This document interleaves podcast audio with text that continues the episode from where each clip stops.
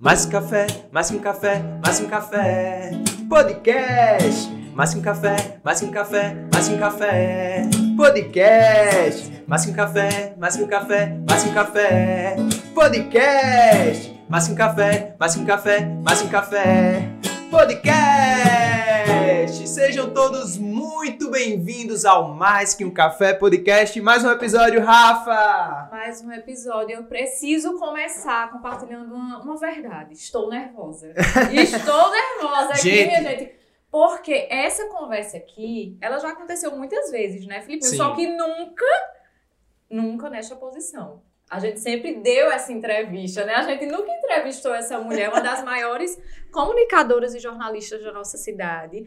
Eu já perdi a conta de quantas vezes a gente conversou, Fernandinha. Já, já, já dando É, nomes, né? Dê, dê logo. Não, peraí. É. É empreendedora, né? Já falei aqui, é uma das maiores jornalistas da nossa cidade. É mãe, é Apresentadora, influenciadora também. influenciadora, Assim, psicóloga. É Ela maravilhosa psicóloga. mulher. Psicóloga, não, peraí. É Fernandinha. Albuquerque! Mais café, mais Olha, café. Mas ainda podcast. canta, viu? Não, peraí, essa parte a gente só inventa, né? Mas eu achei um mas parabéns, viu, Felipe? Essa Oh, vinheta ao vivo é novidade. Isso eu gosto. Ó, gostei da Olha aí. Não grave a vinheta, porque tá único. O único podcast É legal, que né? o cantor faz a vinheta. assim. Olha aí. É assinatura. Deixa eu dizer que eu tô feliz demais. E eu tô nervosa, porque é meu primeiro podcast. Eita, olha a Meu- responsabilidade. Vejam bem. E eu acompanho vários podcasts e eu sei que é sem filtro, é, é uma conversa. Sem cortes, é E muito com legal. vocês que moram no meu coração. Então eu Ah. não tenho reservas, não tenho filtros. Aqui o que vocês perguntarem vai vir. Ô, briga. Olha. Cuidado das perguntas. Olha. Primeiro, Fernandinha, a gente fica muito feliz de lhe receber aqui. A gente já lhe recebeu muitas vezes na nossa casa, muitas vezes mesmo, assim. Fernandinha foi uma das primeiras a mostrar o quarto de Clarinha, o nascimento de Clarinha, né? Foi. E, tipo, a gente sempre teve essa relação muito próxima de sentar, tomar café depois das matérias gravadas, conversar sobre a vida. E aqui é um espaço onde a gente conseguiu juntar isso que é tão recorrente na nossa vida. E espero que você realmente fique à vontade para contar Eu um pouquinho tô, do, daquele lado que nós conhecemos, nós temos o privilégio de conhecer suas ideias, suas intenções, tudo que você faz por trás das câmeras, que aqui possa ser exposto um pouquinho para esse público. A gente tá nervoso porque eu tô Não, acostumado eu tô- com o eu tô contrário, né? Rafa? Não, não vou, não, Não, vou né? fazer charme aqui, não. Pare, pare. Eu- Dois eu- artistas. Assim, isso. nervoso eu não tô não, mas eu sei que Rafa deve Eu estar. tô. Ela Eu é tô. dessa pessoa Eu que tô sofre. vendo o roteiro aqui, ó. Minha É letrinha coisa aqui, dela. É coisa minha, eu sou a mulher dos roteiros, Fernandinha. Filipinho não. É. Ele é o espontâneo Artista. da. Exatamente. Ele fica, não faz o roteiro. Eu digo, me deixa com o meu roteiro. Porque eu acho que quebra. Você pode, pode Não, confirmar ou gostaria não. de dar um Proibido norte. É, é de verdade, Olha aí, verdade. obrigada. Então, Obrigada. Tem que ser um equilíbrio. E vocês são, são tão maravilhosos juntos, porque aí tem a espontaneidade, né? Aquela coisa do insight, e tem a racionalidade, aquela que vai organizando. Que vai então, puxando, esse né? temperinho é. feijão com arroz, entendeu? E o convidado é a proteína, que vai toda vez a mistura que a É gente anda, verdade, né? é verdade. Vai misturando e vai Mas ó, certo. antes de começar, eu só quero agradecer ao nosso parceiro DM Café, que Prepararam preparou essa mesa para esse banquete. E olha, E- Fernandinha e conhece de café, viu? viu? Gente, tava De dando uma aula aqui nos bastidores. Ela de conhece de verdade. Muito obrigado, DM Café, por nos proporcionar aqui esse encontro que de fato é mais que um café, né? Olha esse banquete. Pode Aceito pegar. recebidos. É. né? E é Não pertinho da tua casa, vê se ela anota Sim, eu vejo de lá, ó, DM recebidos. Ah, desculpa, DM café, Café. aceito recebidos. Pois vamos começar, Fernandinha. Eu já vou Bom. começar pelo começo, que é como a comunicação entrou na sua Eita. vida. Você Sempre sonhou com isso? Ou foi. Não? Não, engraçado, né? Todo mundo que me vê acha que eu fui aquela pessoa que sonhou com. Não, eu, eu queria imitava a Xuxa, né? ser. A gente imitava porque é da minha era, né, Filipinho? Assim, eu usava aqueles pitó, as botas de plástico, o calor da bexiga. Isso é tudo, né, Rafa? Quer dizer, eu dizendo que é Rafa, não sei, a idade de Rafa deve ser bem mais jovem que eu. Mas, enfim, eu era geração Xuxa, né? Eu nasci em 82, então eu vou fazer 40 anos. Mas eu sempre quis ser. Não parece, tá? Só pra constar. As, Não ami- as parece. amigas, né? É. Eu sempre quis ser bancária. Olha que Sério? coisa louca. Não, sério. Sério, eu sempre Caramba. quis ser bancária. E eu sou Ainda péssima. bem que não foi, viu? Não, e eu sou péssima com números, né, gente? Mas assim, eu acho que era por conta. Na, na nossa época, bancário era alguém super bem sucedido, era alguém que Sim. usava terno, blazer, as mulheres eram sempre muito elegantes. Então eu achava aquilo o máximo. Então eu queria ser bancária. Mas na escola, eu sempre estive envolvida em tudo que era relacionado à comunicação. Então eu estava no teatro, eu estava na dança, na igreja, eu estava na bandinha, eu estava cantando. Então em tudo que envolvia a minha vida pessoal, que eu não sabia, que eu não notava, eu estava envolvido com aquilo que era expressão. Sim. Na igreja, eu não estava só na bandinha, eu estava também no, no corpo de dança. Na escola, eu estava no teatro. tá? Então, assim, de certa forma, tudo que envolvia expressão artística, eu estava Que Que envolvida. legal. E o radialismo me veio primeiro do que a TV. Muita gente acha que eu já surgi na TV. Não. Eu, eu sempre falava, eu gostava de. E a rádio, eu era apaixonada por rádio. Apaixonada. E eu sempre ficava ouvindo a rádio. E na época era uma rádio que hoje nem existe mais na Paraíba, chamada Transamérica. E Lembra. antes, lembra da Transamérica? E antes da Transamérica, eu era garota Jovem Pan, mas não porque eu era Lembra garota. sete da. PAN. Pronto, mas não porque eu era aquelas garotas filipinas, porque, porque eu escutava tudo da rádio. Eu tinha a camisa da rádio, eu participava dos sorteios Fã da real. Fã real, fã real da Massa. Jovem Pan. Então eu escutava as vinhetas, eu reproduzia o que os locutores diziam, eu ficava Rock set. Quem lembra disso, gente? É só o povo da minha. Eu Não, daí eu não lembro, não. Eu- Já vi, não, não. gente, Fernanda, é uma banda, gente. Não. Aí eu pegava a letra, eu não sabia inglês, né? Então eu ficava ouvindo o que ela ia dizendo e eu ia escrevendo em português como eu entendia na fita cassete, voltando. Então eu sempre fui muito ligada no rádio. Até que eu tô contando essa história todinha para poder chegar Sim. no dia em que eu abracei a comunicação. E aí eh, eu estava infeliz em uma empresa em que eu trabalhava e eu ouvi na, no rádio e depois eu vi na TV o comercial de um curso de radialismo. E era um curso técnico que era à noite. Até então eu não tinha graduação nenhuma, eu tinha terminado o ensino médio e trabalhava nessa empresa. E aí eu fui fazer o curso. E na época eu não tinha grana para fazer Sim. esse curso. E eu, minha irmã mais velha morava em Campina. E eu disse para ela, Fabiana, você me empresta uma grana para fazer a matrícula no curso de radialismo e tal, Isso tu tinha quantos anos, Fernanda? 20, 20 anos. Sim. 20 anos. E aí ela me emprestou a grana, eu fiz a matrícula no curso, tinha uma prova, porque era, hoje é IFPB, na época era Funetec.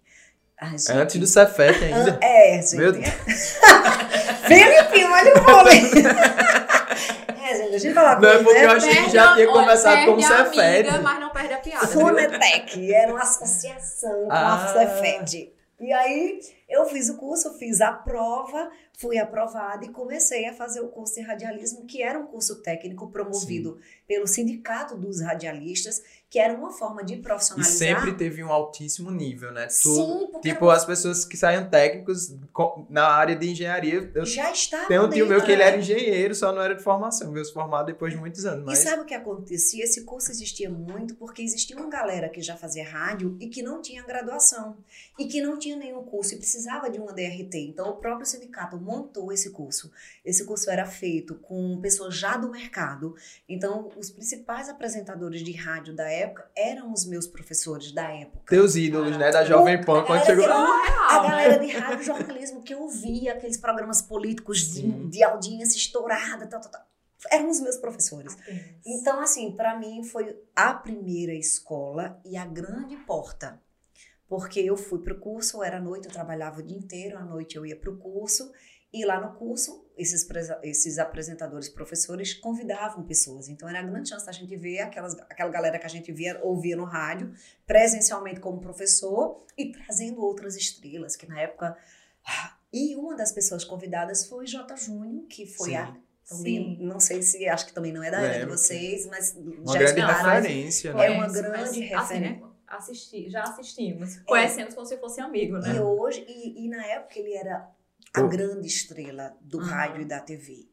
O nome mais forte, o que tinha maior anunciantes, o que tinha maior ibope, né, a maior audiência e tal.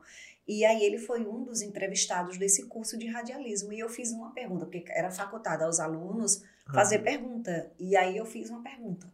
E eu perguntei para ele se ele tinha liberdade de imprensa ou liberdade de empresa. Caramba, já chegou em- Eu Né? só fiz essa pergunta. na jugular, como diz, né? E aí ele teve que, porque a maioria é, como é a rotina? Como é que você prepara a voz? Como é que você. Sim. Eram perguntas Coisas mais superficiais, né? superficiais, Você e- foi mais e eu- profunda. E eu já fiz ele. Ops, deixa eu pensar no que eu Uhum. vou responder, porque eu não posso dizer que eu tenho liberdade de empresa, porque senão o que é que eu vou dizer para essa galera que está esperando entrar no mercado? Sim. Eu não posso dizer que eu tenho liberdade de imprensa, porque. Então ele teve que pensar. E quando chegou a fase de estágio, que foi bem mais para frente do curso, eu fui estagiar na Com Transamérica. Mas no fundo, no fundo, apesar de ouvir, ensaiar, eu não queria fazer musical, eu queria Sim. radiojornalismo. E ele me encontrou pelo corredor da emissora, do Sistema Correio, e disse assim: ele Eu- olhou para mim e lembrou daquela menina que fez aquela. Caramba. Conheço de algum lugar. Você não faz o curso, né, da Funetec? Eu disse, é, Jota, tudo bem com você? Ele disse, tá tudo bem, você tá fazendo o que aqui? Eu disse, ah, começou o estágio, eu tô na Transamérica e tal. E ele disse, mas você quer musical? Na época era disque jockey, Aham. gente. Aí eu disse, não, mas era a oportunidade de estágio que tinha. Foi o que vim. apareceu, né? Foi o que apareceu. E aí ele disse, você quer vir pro radiojornalismo? Eu disse, agora. Agora. E aí Caramba. ele falou com o departamento pessoal e eu consegui mudar. E eu fui para o radiojornalismo. Só tinha um problema: o programa dele entrava no ar às seis da manhã no rádio. E para acompanhar a produção, eu tinha que estar lá às quatro e meia da manhã. Hum. E eu morava perto do sistema Correio, mas não tão perto, porque o Roger é perto, Sim. mas não é em cima, né? É. Não é vizinho. Então tem todo um deslocamento. Não existia ônibus para ir para lá, porque é um bairro similar. Aham. E aí o que acontecia? Minha mãe ia de madrugada me deixar na lagoa a pé, nós saímos 4h40, tudo escuro ainda. E minha mãe ia me deixar na lagoa e eu ficava ali na lagoa e ela voltava para casa e eu seguia para o sistema Correio para aprender Caramba. um pouquinho sobre radiojornalismo. Deixa eu só abrir um parêntese, Fernandinha, pra ver, né, como as coisas acontecem. Pra você que tá aí achando que tá difícil, É, ver Fernandinha hoje no, no auge, né? Eu posso dizer que hoje você tá vivendo o auge da sua carreira verdade. em todas as áreas, né? Tipo, tanto dentro da, da sua profissão como comunicadora, né? Que você já é uma grande referência. Todas as pessoas que passam por aqui pisam lá, todas as pessoas que estão começando e que saem, quando voltam, querem passar. Eu, eu particularmente, nunca neguei um, uma ida ao seu Para a programa. nossa alegria. Mas por tudo que você ca- cativa e cultiva, né? Uhum. E hoje as pessoas veem tudo que você vive e dizem, ah, mas né? deve ser muito fácil É, né? a vida Vive dela, né? É, É deve, deve vir de uma família que deu toda a estrutura para Sempre ela sonhou, poder. né? Como eu imaginava, Não sabe- por não exemplo, sabe- caiu ali. Não sabe essas histórias, né? É o que você passou para depois de quantos anos construir o que você construiu Verdade. e assim ter essa bandeira fincada dizendo aqui é Fernanda Albuquerque e, E, e não é fácil, viu, Felipe? Muitas vezes a gente desiste no- nesse Sim. caminho, porque quando a gente fala de, de- daquilo que realiza você, você tem percurso. Mas durante o percurso não é fácil, gente. Era quatro, eu tô falando de quatro e meia da Sim. manhã. Quando quatro e meia da manhã, a gente só recebia o vale transporte, mas no meu caso não me servia, porque eu não tinha ônibus para ir para lá. Não tinha ônibus trocava pra ir. por churros Eu, na é, eu tro... Tu é dessa época, né? Tu é dessa época. porque Eu sou. que a gente recebia. Eu sou. Eu não sou A gente recebia cartela. Você não Eu disse, sou. gente? Não, eu não sou dessa época, gente. Geração Desculpa. Y. não vai, Eu não. sou de É, tá bom, 95 pra, pra cá, Tá bom, entendeu? Rafa, obrigada. Então a gente recebia a cartela com os vales, Três né? já era dos churros e da- eu fazia isso. Tipo isso, tipo isso. E aí a gente ficava. Então eu não tinha nem como ir de ônibus. Eu ia a pé de verdade. Só que eu sempre fui muito obstinada nas minhas coisas. Então eu disse, se eu, para que eu me efetivasse ali, eu tinha que ser diferente, porque em todas as áreas da emissora tinham pessoas estagiando. Uhum. Então eu eu tava ali no, no programa Pessoas boas, né? boas, muita gente talentosa. Tem muita gente da minha época que hoje está brilhando na TV, no rádio, enfim. E aí o que aconteceu? Eu fui e eu disse aqui eu preciso me sobressair. Então eu chegava às quatro e meia, fiz amizade com a produtora oficial e eu perguntava para ela, no que eu posso lhe ajudar? E ela dizia, ligue para fulano, ligue para tem não sei quem, não sei quem. E eu ia anotando e tudo meu era anotado e bebê, bebê, bebê. Eu saía de lá, eu ficava antenado, o que é que está acontecendo no mundo. Então no dia eu chegava, olha, eu vi isso, eu vi isso. Então todo dia eu chegava para ela mostrando algo que ela não Sendo tinha proativa, né? ela não tinha pensado. Tu viu que saiu isso em tal lugar? Mas não é daqui não. Eu disse, não, mulher, mas acho que o povo gostaria de saber. Então eu fui trazendo ideias, fui trazendo ideias, até que Jota disse assim, por que você não traz as notícias da internet? No rádio, para falar. Cara. Oh, uau! você avalia, É. eu era produtora, Estagiária. estagiária, já aí dois anos, um ano e meio depois eu me tornei produtora. Minha primeira carteira assinada no comunicação é produtora executiva. Hum. E eu ganhava 340 e tantos reais. Eu lembro Mas até os vale, né? Mas os vale, né? Não tinha recebido nessa época. É. E aí eu fui, como fui alçada produtora, ficava lá e depois ele fez esse convite. Então todos os dias eu tinha uma pequena participação no programa como apresentadora das notícias da internet. Isso foi ganhando um pouquinho mais de espaço e ele me permitia comentar. Ele foi muito generoso nesse, Sim. nesse aspecto, porque dizia, traga a notícia, e aí a gente começava o embate, ele dizia uma coisa, eu dizia outra. Aham. E aos pouquinhos eu fui sendo ouvida, que é Ah. uma coisa que a gente precisa na Sim. comunicação ser ouvida.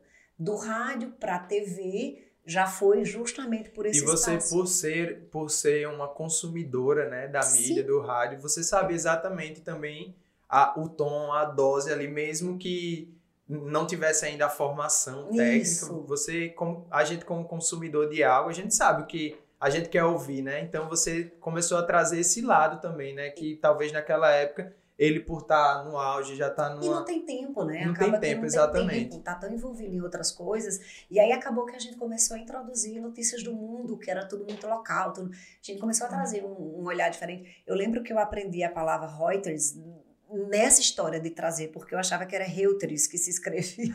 então, assim, a, a, a gente foi aprendendo um monte de coisas Aham. na prática, literalmente. E daí para TV foi um pulo, porque também foi um convite, o, o diretor ouviu. Quem é essa menina? Nesse tempo tu terminou o curso, Terminei o curso e já Sim. fiquei já efetivada. ficou Já como apresentadora, como, como, como produtora. produtora. Depois eu virei editora, que é a classificação que a gente chama para quem pensa o programa, Sim. que a produtora ela executa, ela pensa junto, mas ela Aham. executa muitas vezes o que a editora idealiza, Sim. né? Então depois eu virei editora e o programa foi aumentando, era de 6 às 8, depois ficou de 6 às 10, depois ficou de 6 a meio-dia. Então a gente produzia e editava um programa de 6 horas no rádio. Cara, É muita é coisa. muita É coisa. muita É coisa. muita coisa. E Mas- rádio não dá pra botar um, um É. vídeo aí, ah, vamos assistir agora o vídeo. Não tem É isso, né? Hoje em dia a gente diferente tá- a formatação. Hoje em né? dia a gente até faz, né? A gente fala muito em Então, con- congruência de mídia hoje, então a gente até coloca, coloca um, um áudio, escuta aí, mas coloca o, o áudio que tá no vídeo. Nessa Aham. época não tinha isso. Sim. Então, assim, eu digo que foi a grande escola, porque rádio você não Sim. tem segundos. Segundo em, em, em rádio é vida. Aham. A gente precisa pensar Sim. nisso. Você faz o silêncio, saiu do ar. É. Então não tem Exatamente. esse tempo de espera. Então exigia da gente uma velocidade que eu tive que aprender a fazer em televisão menos.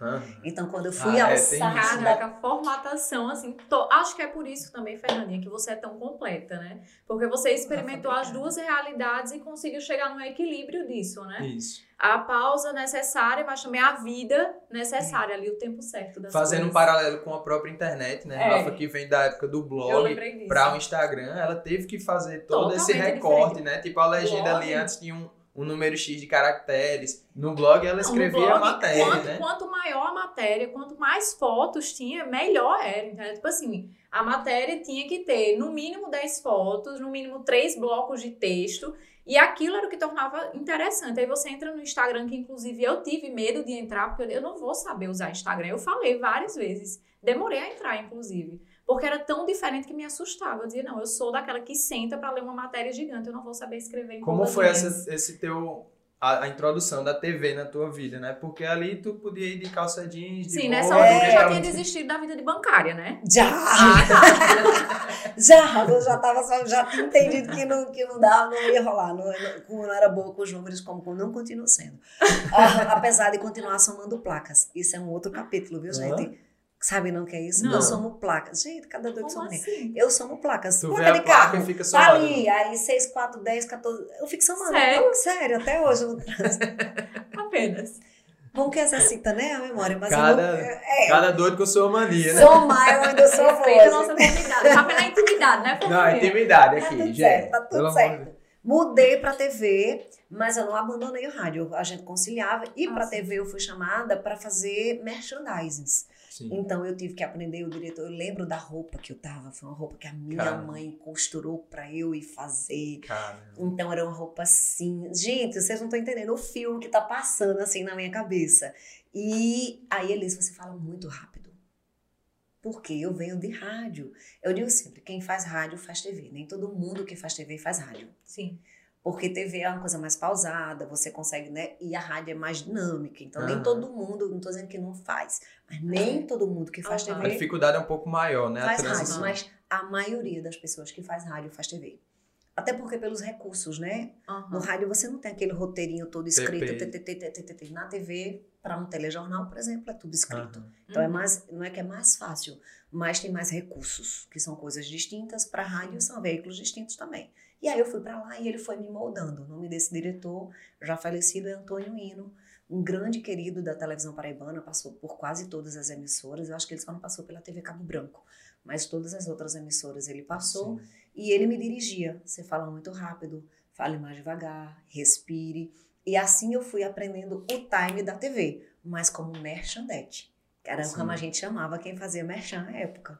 Então, Quem comecei- entrava tinha um apresentador, você Aham. entrava. J. Júnior era o apresentador do meio-dia. Ah, então tu ainda com- mantivesse a total relação com... contato com... ele. Então, J. Júnior era apresentador do meio-dia e eu fui chamada para fazer os merchans não por ele, pelo diretor Que legal. que não Uhum. tenha nada a ver com ele. E aí me chamou, eu fiz o teste, e foram testes, e eu passei, e comecei a fazer merchan. Daqui a pouco, a diretora de jornalismo na época, Ruth Avelino, queridíssima, essa menina, será que ela não podia fazer um stand? Stand-up, assim, que é Uhum. a gente grava uma cabeça sobre um tema inteirinho. Mas será que Aham. ela não gravava um stand-up pra gente? Um repórter estava na rua, então, então stand-up é você ficar de frente pra câmera e narrar uma história, né? Fazer o lead, que é como a gente chama, o quê, Aham. onde, como, porquê, todo em câmera, todo on. E aí eu comecei a fazer uns stand-ups lá. Que não é piada, tá, gente? Porque hoje em dia stand-up é, a galera não. Não, é piada mesmo. Uma outra coisa que eu tenho, né, refletida, que eu sou melancólica. Então, você vai falando, eu vou aqui internalizando e viajando nisso, né? É a, a coragem também, né? As coisas iam surgindo e Fernandinha aqui. tô Provavelmente aqui. eu faço. É, Pode mandar que eu faço. E Fernandinha, essa Fernanda até hoje, né? é, eu Não faço. perde uma oportunidade. Não perco. Eu, eu digo assim que. Tá que você vai achar o cavalo selado não passa duas vezes. Então, se o Sim. cavalo selado vai passar, gente, eu já estou com a botina.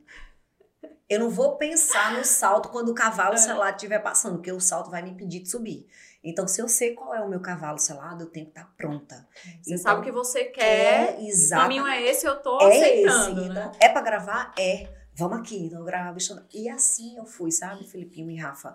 Aos poucos, aproveitando essas pequenas oportunidades, até o dia em que eu fui chamada para apresentar um programa que só seria uma vez na semana, chamado Concursos e Empregos. Era um programa sobre concursos e empregos. E que Que ele massa. trazia, eh, eram umas aulas com os professores, né, voltados para concurso, voltado para concursos. E aí era um programa com roteiro, e era muito mais cômodo, porque eu lia, então a gente lia o teleprompter e tal, tal, tal. Então foi meu primeiro programa. Deu certo isso, vamos botar ela para reportagem. Deu certo isso, vai substituir não sei quem. E eu comecei na televisão, e fazendo coisas, e fazendo coisas, e fazendo coisas, até que eu fui chamada para substituir Gretchen. Caramba. Gretchen apresentava o Mulher Demais, que foi o programa que eu passei Sim. quase 15 anos apresentando. É, eu conheci Mulher Demais já comandado por, por, Por mim. É, nem, nem lembrava que Gretchen... Gre É. O programa foi desenvolvido para Gretchen. É por isso que minha amizade com ela até hoje existe Aham. por conta disso. É, Gretchen vinha para cá, ela gravava, sei lá, 14, 15 programas. E era gravado lá no Altiplano, inclusive, era uma casa. E, e ela gravava todos os programas. Depois ela voltava para as coisas dela. Nessa época, era permitido comício. Então, para as eleições, ela saiu, se au- se ausentou para fazer os comícios, que era na época Aham. que o- É. os artistas ganhavam muita É. grana, né? E aí disseram: não, a gente não quer mais, porque ia ser muito tempo, ia ser muito programa gravado. Programa gravado, a gente é um programa frio, né? Sim. Aham. Pra TV. Então, quem vai substituir Gretchen? Bota aquela menina. Opa, Bota aquela menina, vamos tá Tu já tava lá, né? Ah, eu já na tava verdade. na É. casa, era uma solução que a gente chama solução caseira, é uma solução caseira. Só que eu era um- uma menina, Aham. né? Eu, meu aspecto físico, eu sou magra, eu sou pequenininha. Então, e o programa era Mulher Demais, apresentado por Gretchen, mãe, tal, tal, tal. Então, era uma mulher e uma menina. Não, então Sim. vamos mudar aqui essa menina. Então, cortaram o meu cabelo, fiz um Caramba. Chanel, eu comecei usando blazer, é, enfim. E foi como foi pra você receber isso, Fernando? Foi de boa? Muito impactante, não. Ou Não foi de Não, sentiu? não foi de boa. Porque assim, como eu agarrava todas as oportunidades, eu me moldava também a essas oportunidades. Sim. Então, você conseguir ser você e dizer isso eu gosto, isso eu faço, isso eu não faço, leva um tempo. Aham. Felipe Alcântara consegue dizer hoje, não, eu não vou tocar se não tiver um, um- um som desse jeito. Aham. Mas, um tal, tempo atrás. mas talvez um Sim. tempo talvez atrás era um não, som era assim. Claro. né? Era É, o som que é. tivesse. É. Era do jeito. Rafa dizia, não, não vou para É. essa loja porque não, não, não bate com as minhas é, ideias, não- com os meus É uma princípios. construção, né? É uma Exatamente. construção. E eu não tinha isso à época, né? Então eu queria a oportunidade. Então, Que permiti. também faz parte da construção, né? faz parte. Eu permiti cortar o meu cabelo chorando, Cara, é, sair do Ah. salão. E um querido amigo, hoje em dia, inclusive, saí do, do salão e chorei horrores em casa. Horrores, porque cortaram meu cabelo Chanel de nuca batida aqui atrás, tipo o minho, tipo você, Felipinho. cara. Meu cabelo ficou quase o seu, só um pouquinho maior. Aham. E, e aquilo pra mim era um impacto muito grande, porque eu sabia que não era o meu cabelo que ia dizer que eu era mulher ou não, eram as minhas ideias, era aquilo que eu Sim. pensava, era como eu me portava. Mas na época sua voz ainda não tinha a força que tem hoje. Eu né? não tinha a, a força, principalmente comercial, porque gostemos ou não, a gente, muitas vezes, para as empresas é o que a gente fatura, Sim. É. né? Então, às vezes, tem um nome super forte, mas não vende, não se sustenta. Como é que a empresa A gente paga? até, no- num outro cenário, né, conversou isso esses dias no podcast. Eu perdi a minha conta no Instagram por um período. Ah, isso ao quê? Agora na pandemia Agora, na já. pandemia, três meses atrás, né? A gente até comenta que na fase em que Felipe não podia fazer show, porque estava tudo fechado, que o Instagram, que eu sempre trabalho há muito tempo com ele, é minha fonte de renda, né? Tava dando tudo ok, tudo certo. A, a, a situação da pandemia já estava flexibilizando um pouco mais, as empresas já voltando a. Começaram a, ver o poder né, da internet. É, também pra- viram, no tempo restrito, viram o quanto a mídia, né? O quanto fez falta aquilo, enfim. Perdi a minha conta no Instagram. né? Um bug no Instagram, não foi, ninguém hackeou. O que era muito pior, porque eu não conseguia recuperar. Tive- até pelo próprio suporte eu tive dificuldade. Mas enfim, eu perdi ali a minha conta, fiz uma nova conta com 3 mil seguidores, né? E eu dizendo para as pessoas, eu sou a mesma mulher com as mesmas potências, posso entregar a mesma coisa, mas quando um anunciante, um anunciante vai escolher quem contratar, ele vai contratar uma influenciadora com 100, cento e tantos mil seguidores ou uma com 3 mil. É verdade. É a mesma coisa, né? Você sabia ali tudo que você podia entregar, mas quando a gente olha para o lado comercial, ele pesa. Não tem como romantizar né, um, o uma, uma mercado. realidade. Porque a Até realidade como é empreendedor hoje, a gente Sim. muitas vezes. Pre... Por mais Tem que que ter seja essa dura, frieza, é a né? realidade, É, né? por mais que seja dura, né? E aí eu enfrentei muito isso, assim, mas ela é uma menina. Então, eu, eu sofri muito, assim, nessa época, para me firmar. Porque até então, não, bota blazer. Então, tentavam me envelhecer Fisicamente. né, fisicamente para que eu passasse uma credibilidade, mas quando ela vinha, viria com o tempo de outras Aham, de maneiras. outras Aham. E foi o que aconteceu. Foi fácil, não. Chorou muitas vezes, chorei, pensei em desistir muitas. Chegou uma época, gente, em que eles faziam um teste para uma outra pessoa ficar no meu lugar, porque até então eu era itinerária, Sim. né? A, a substituta. Aham. E eu sempre construí amigos por onde eu passei. E um desses amigos, que é meu amigo até hoje, disse assim: Você faz o que à tarde? Eu disse: Ah, na época eu trabalhava no TJ. Eu tratou no TJ. Ele disse: dá, dá uma forma de escapulir, vem aqui. Porque ele queria me dizer que estavam fazendo o teste para ficar no meu lugar, mas ele não Sim. queria trair a empresa. Aham. E aí eu não entendi. Disse, Por que será que ele está me dizendo isso? Nessa época, eu não tinha. E a tua ingenuidade também da época, né? Ainda E, outra- e o que me chocou mais ainda foi que. Fernandinho, ó, pode ficar à vontade. Ah, se comer, né? comer também. Já como. Existe um roteiro que a editora faz, mas eu não tinha a segurança de comentar ainda Sim. sozinha. Então, o que é que eu fazia? Ela preparava o roteiro base, eu assistia as reportagens do programa e ia pra lá e sentava e escrevia os meus comentários. Sim. Aí ela fazia o que a gente chama de escalada. Aí eu ia lá e botava do meu jeito, para quando eu fosse apresentar o programa, Fica tivesse mais mais natural. natural, porque era Aham. como eu falaria. Sim. Então ela fazia o base, e eu ia pra lá e lá, lá, lá. E quando tinha tipo esse aquáriozinho que tem aqui, esse espelho, Aham. Tinha lá na porta do estúdio, que ele me disse, eu subi, agora não achando, que eu cheguei no estúdio, que eu olhei pelo aquáriozinho, tinha uma pessoa Fazendo. fazendo o teste com o roteiro que eu tinha escrito, com os comentários que eu tinha escrito. Caramba. E ali o mundo caiu pra mim, literalmente. Porque, meu, que cortaram meu cabelo, eu aceitei. Aham. Tudo eu aceitei Eu em submeti busca. a tudo que pediram, né? Por que não dizer pra mim, ó, a gente não tá satisfeito ainda, Aham. né? Então, a gente, então Uhum. faltou essa clareza. E eu acho que isso aí foi o grande momento que girou a chave pra mim.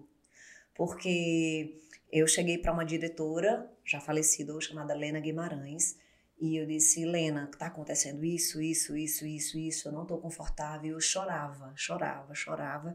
E aí... Você se sentiu traída, né? É, a gente forma. se sente até desvalorizado, Sim. sabe? Tipo, poxa vida, eu tô aqui entregando o meu melhor. Se não tá melhor, me diga como fazer melhor, que eu vou tentar fazer. Sim. E aí foi uma grande girada de chave, porque todos os testes que fizeram, as pessoas não conseguiram ser melhor do que eu já entregava. Não teve Aham. alguém que sobressaiu muito pra dizer Sim. assim, Ah, ó, vamos substituir. Não, gente, essas pessoas estão fazendo o que ela já faz.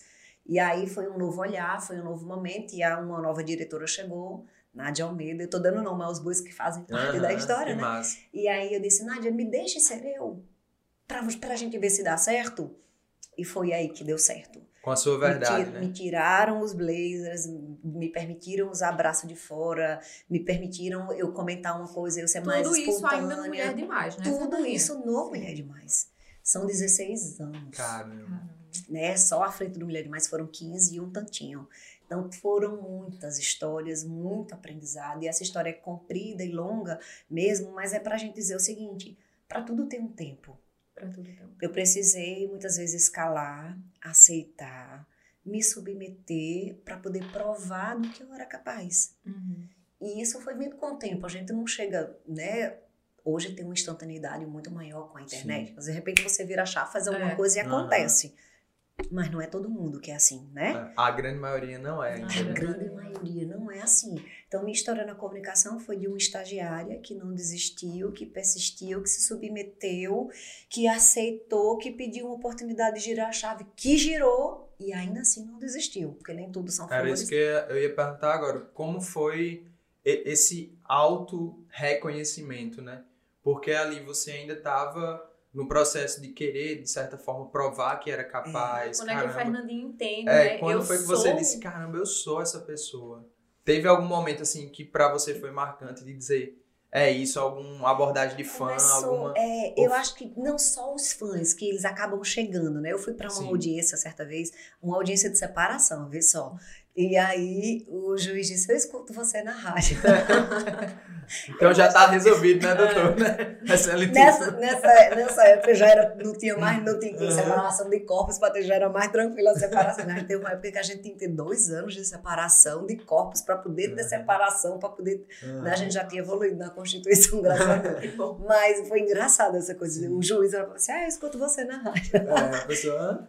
Eu acho que esse reconhecimento é- era bacana, sabe? Mas eu acho que como a minha escola era faturamento, era muito nítido pra mim. Você é o que você vende. O que sustenta você, o que sustenta um apresentador é quanto vende. Uhum. Então, quando os anunciantes ficavam, Sim. quando os anunciantes diziam a gente tem retorno, bote pra ela fazer, eu quero que ela faça. Isso foi dizendo, peraí, eu dou certo. Aham. Aham. Peraí, eu tô conseguindo dar certo. Então foi nesse momento que eu fui. Depois vieram algumas premiações. o legal, né, Fernanda? Só pra abrir um parêntese, como você até hoje valoriza quem lhe valoriza, né? Em termos de anunciante, como você vem Sempre. dessa escola, eu acompanho no Instagram há muitos anos, né? A gente já se conhece. E, e eu vejo a forma que você vai divulgar algo, vai falar de uma empresa, vai falar de um patrocinador, tanto na TV como no seu Instagram.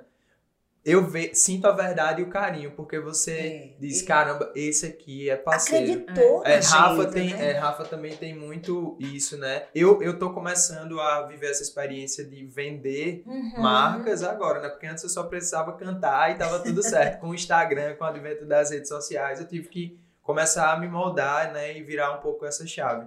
Mas assim, vocês duas têm isso em comum, que é, caramba, essa pessoa me valoriza. Isso. É. Acredita É, exato. e isso eu acho que é um dos maiores É. reconhecimentos pra quem trabalha com mídia, né? É, foi isso que girou a chave pra mim. Puxa vida, o fulano acreditou em mim, fulano tá comigo. Então foi girando essa chave um pouquinho, justamente isso. Depois vieram alguns, alguns reconhecimentos.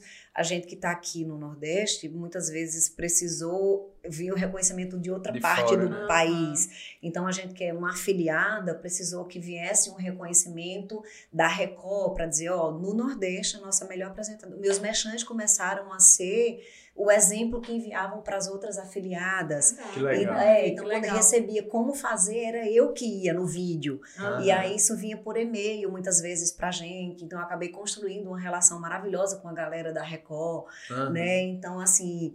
Então, isso foi mostrando, opa, eu. Opa, eu dou, eu dou certo. Opa, isso aqui funciona pra mim. Uhum. Então foi essa chave, assim, sabe, Filipinho, que Que começou a girar dentro de mim e eu começar a observar que eu tinha outras possibilidades. Em 2012 eu entrei no Instagram. 2012, 2012, Instagram, o minha primeira já foto. para o Instagram, eu ia falar agora. Minha primeira Ah. foto é minha produtora, Giovana, minha editora da época, Giovana Rossini. Eu acho que tá a chefe Adeilton e mais uma pessoa na foto, não vou me recordar quem. É a minha primeira foto de Instagram, Aham. março de 2012. Olha quantos anos. E eu É. acho massa a tua capacidade também de se adaptar, né? É, Tanto na mídia, né? De rádio pra TV, TV pra internet, que você também na internet tem um trabalho muito sólido, que é, É, e reconhecido, tem uma né? audiência grande na internet. Que isso não são todos os apresentadores, né? Até pela formalidade que o jornalismo exige. Muita gente tem essa dificuldade de migrar, né? Então, Sim. tem pessoas que postam ali, às vezes por não Eu acreditar nessa mídia. Eu acho até que é mais complexo, Filipinho. Não só a, tipo assim, TV para a internet. Dentro da própria internet, tem muitas pessoas que, por exemplo, têm uma grande audiência no YouTube. Eu lembrando agora dos canais que a gente deixa claro assistir na TV. Sim. Tipo, tem uma- um canal que ela assiste que tem 9 milhões de inscritos, a menina, sabe? Uma criança.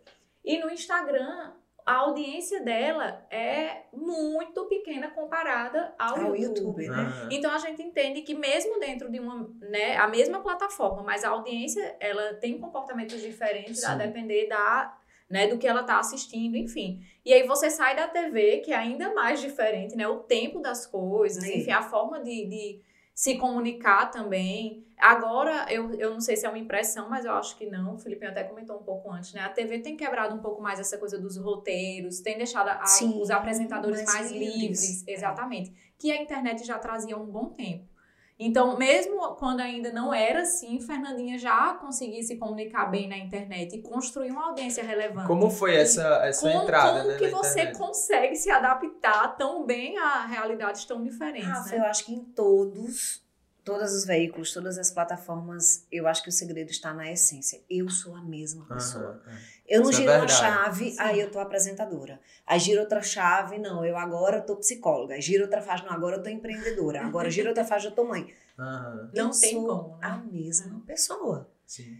Cada lugar exige, a gente não vai pra missa de traje de banho. A gente não vai pra praia com traje de missa, né?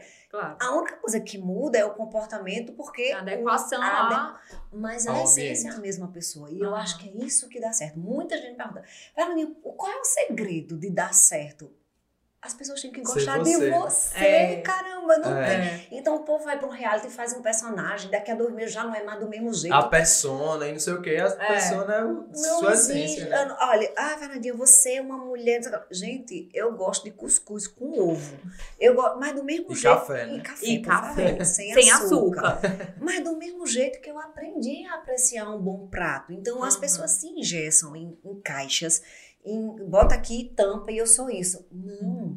A gente tem que ser plural. E eu enfrentei muito isso. Eu falei do Instagram para dizer isso. Em 2012, eu entre- entrei no Instagram porque uma amiga comentou dessa rede social. Eu fui lá e eu sempre fui daquela que teve fotolog, gente. Aham. Todo mundo sabe o que é isso, né? Eu Rafa? peguei o final do Fotolog.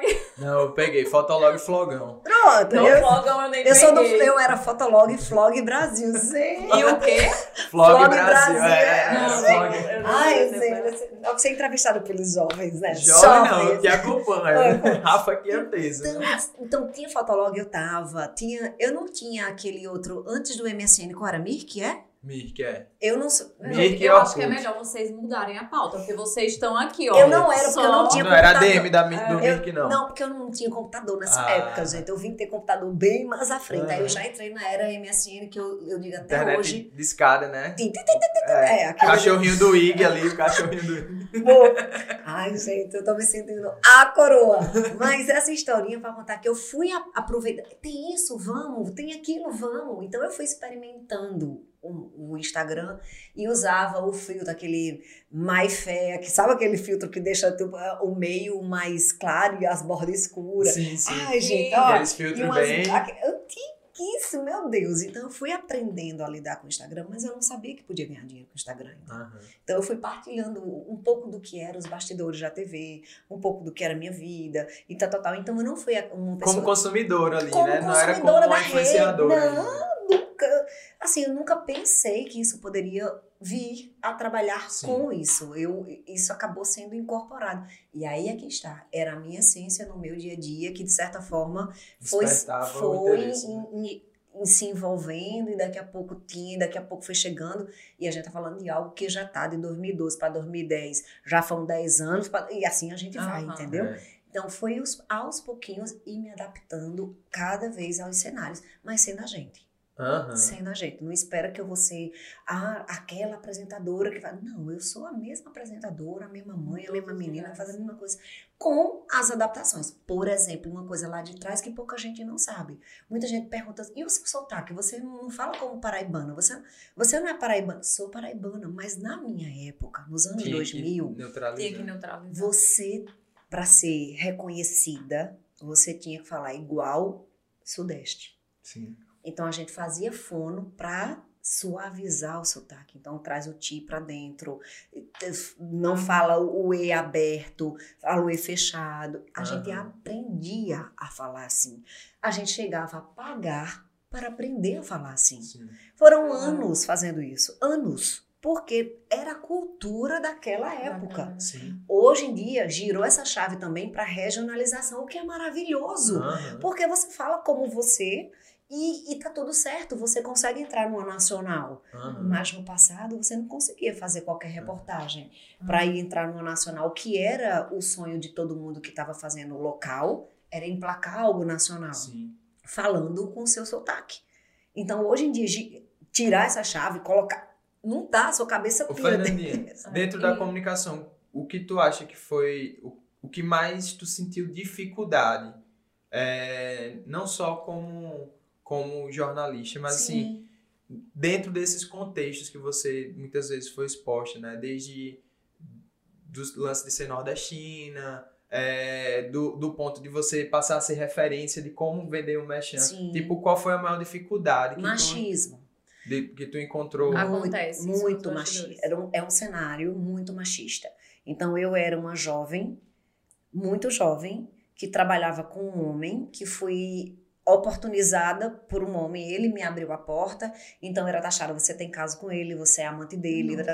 Então eu sofri muito com isso, muito, mas muito. Durante muitos Sim. anos eu sofri com isso. Sabe? Era como se você tivesse sempre à sombra. Era como se eu fosse, eu tivesse tido a oportunidade por e não, por capacidade, né? isso Mas e por- não era, eu tinha que provar isso o tempo inteiro, eu tinha que provar isso o tempo todo, eu tinha que dizer.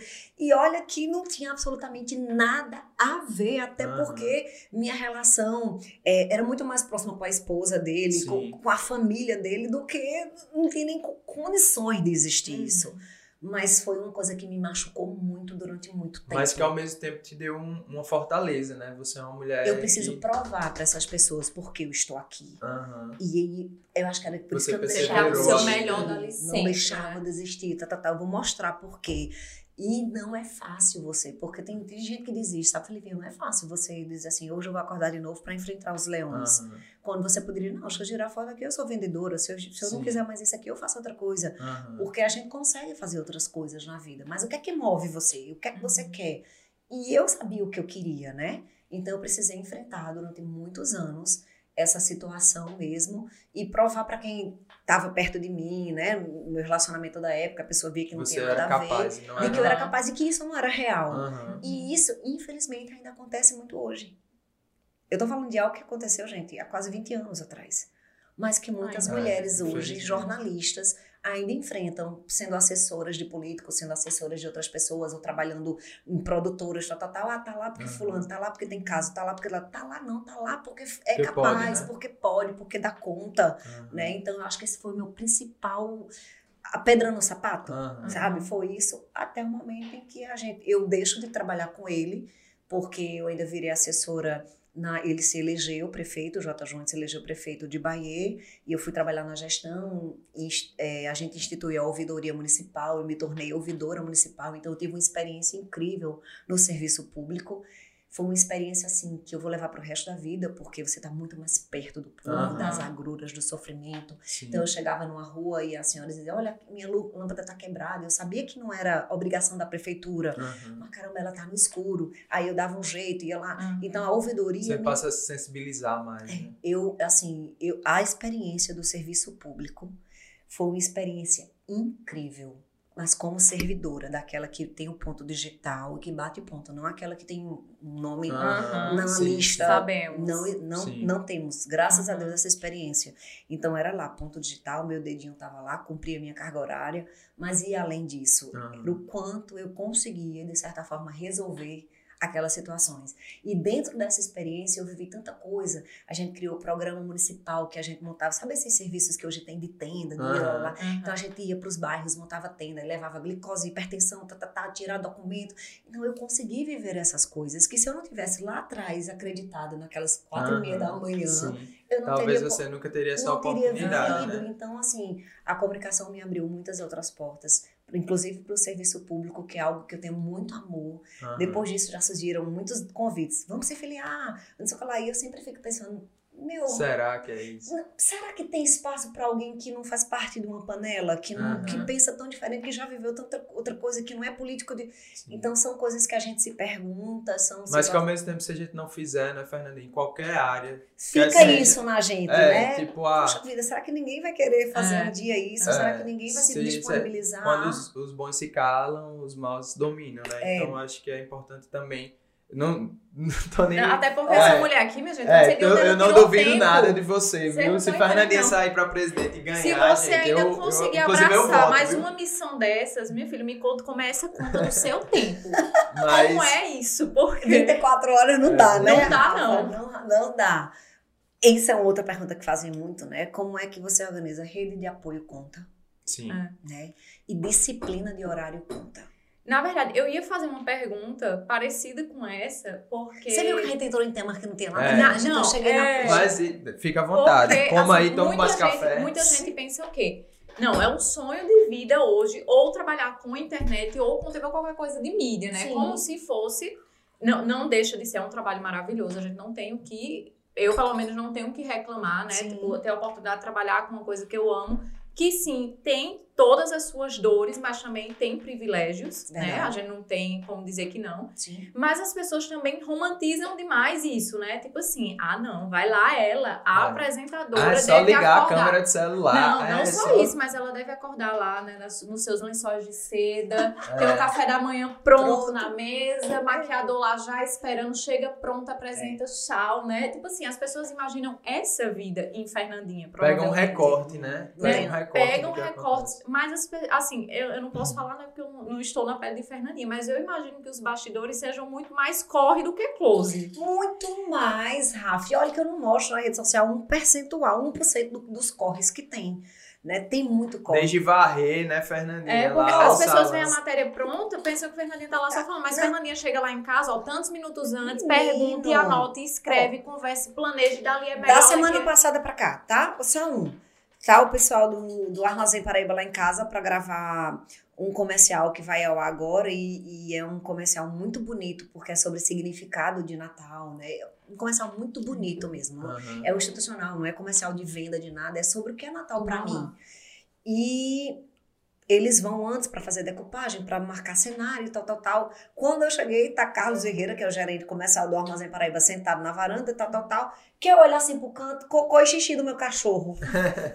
Gente, eu não contei conversa, arregacei a calça social que eu tinha acabado de chegar de uma outra gravação. Pega ali Só um minuto. Ah, Carlos, só um minutinho aí. Eu vou ali limpo o cocô, joga balde, sabão em pó. E ele ficou assim, ó. Como assim, né? Como assim? Que mulher é essa? Eu disse, olha, Carlos, só um minutinho limpo. Não, amigo, você não merece estar aqui nessa, com o cocô do cachorro na varanda. E, e Isso tem me que lembra os vídeos de bastidores do espaço, né? Sim. Quando você estava preparando tudo, ainda fazia reforma lá, varrendo, limpando. Muita tá gente aqui não na- vê, na- sabe? no Como até hoje, né, Fernandinha? Continua sendo. Se chegar lá... Continua sendo, atende o telefone, tá na recepção, entra pra cá, faltou o cappuccino, vai comprar, não sei o que, quebrou um espelho, corre ali. Então a gente é bombeiro o tempo Aham. todo. Mas, Rafa, para dar conta disso tudo, você tem que ter disciplina. Qual é a minha disciplina? Eu tenho a minha agenda. Filipinho diz, Fernandinha, é três horas. Filipinho, eu só saio de 3 e 15 do ar, mas eu saio, eu vou direto para aí. E aí eu vou organizando. Eu não, eu não, eu não brinco de ensaiar meu dia, porque não dá. Aham. Então, se é de 8 horas alguma coisa, 7 horas eu já tô de pé, eu já tô fazendo, tá, tá, tá. Porque se eu atraso o primeiro, acaba Atrasa. todo o resto do dia. Então, a gente vai dividindo as coisas. Se não era metódica, fica, né? Se não Tem era que ser. metódica. Eu sou metódica. É, Rafa. já Felipe sofre comigo. Pronto, Mas eu tô mas aí- aprendendo, eu tô aprendendo. Tem os benefícios. Ao mesmo tempo que quando uma pessoa é muito metódica, não sei se é Rafa, mas se é demais, fica inflexível e é ruim. Mas eu torno ela, ela flexível. Pronto, aí é Eu melhor. tava só esperando começar. Ela se tornou uma pessoa melhor depois que eu na vida dela. Mais feliz. Eu, eu Então a gente vai ajustando a Sim. rotina ali e encontrando tempo para coisas essenciais. Não existe prioridades, porque prioridade não tem S. Você tem prioridade. Minha prioridade hoje é minha família. Sim. Então eu trabalho, meu horário de trabalho, quando eu chego em casa, se desliga a chave, família. Porque teve uma época que eu não conseguia fazer isso. Era tanta coisa, era um volume tão Aham. grande que eu, eu vivia trabalho. Em função do trabalho, Eu, mesmo em casa, né? Eu ia só pegando esse gancho. Deixa.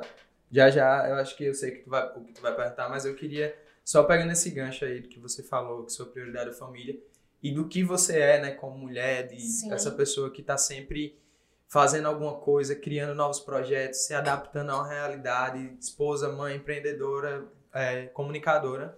Por trás de Fernandinha, antes de tudo, teve uma grande mulher, que foi sua mãe, né, Fernandinha? Muito, muito. Uma assim. pessoa que você já pôde partilhar em outros momentos a grandeza dela, né? A pessoa que lhe apoiava, que estava sempre com você. Eu queria que Ai, você contasse um pouquinho dessa relação, Fernandinha, É. que eu sei que a mulher que você é hoje vem fruto disso, né? Ela, uma mulher assim, minha mãe, ela morreu com 72 anos. Mas ela era aquela mulher que ela não encontrava limites. Então ela ia para São Paulo, ela trabalhava com roupa, sabe, Rafa? Ela tinha uma loja de roupa. E ela, ela ia sozinha para São Paulo sem nunca ter pego um avião. A primeira vez que ela foi, disse, eu vou.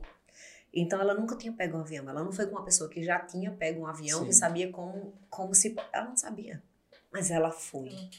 Então, isso eu precisei aprender, inclusive depois, fazendo terapia, porque antes eu aceitava e depois eu dizia, como é que eu vou fazer? Porque isso era da minha mãe. Uhum. Ela aceitava, depois ela ia entender como é. Hoje, não, eu penso antes de aceitar, para poder não me atropelar na minha Uhum. vida, mas levou um tempo para ser assim. Sim. Foi depois de terapia que eu aprendi, opa, isso aqui não dá para mim. Porque antes assim, eu aceitava tudo, sabe a xixora do cavalo? Ah, Todos os cavalos da vaquejada todinha eu tava indo, depois eu tava feito uma doida. Sim. Agora não, mas minha mãe era essa mulher, então ela não passava oportunidades. Ela era uma mulher muito visionária, ela era muito destemida e eu demorei a girar a chave a ser como ela nesse quesito do empreendedorismo. Porque por ela eu já tinha tido uma loja de roupa há muito tempo. Muito, muito, muito tempo. Eu, não, mãe, não quero, não, mãe, isso não é pra mim. E eu ficava pelo incerto, pelo medo do Aham. incerto, pelo medo de Uhum. não dar certo. Sim. E aí isso, e ela me, me, me deu essa força de lutar pelo que a gente quer, de não esperar pelo outro. Então eu comecei a trabalhar com 15 anos. Quando a CIA foi abrir aqui em João Pessoa, eu estava lá trabalhando, fazendo cartão da CIA. Sim. Então eu troquei o meu ensino médio, que era de manhã, para estudar à noite, para poder trabalhar durante o dia, porque minha mãe não tinha condição de me dar aquilo que eu almejava. Então eu tive que muito cedo, por conta dela, lidar com coisas e lidar com situações e enfrentar a vida. Então não foi aquela menininha, ah, mas minha mãe vai me dar o estojo da Hello Kitty que eu tanto quero, o papel de carta que, eu, Uhum. que eu quero colecionar. Eu não tive isso. Então eu tive muito que lutar pelas minhas coisas, porque a minha mãe também teve que lutar pelas coisas dela. Então da minha mãe eu carrego essa força.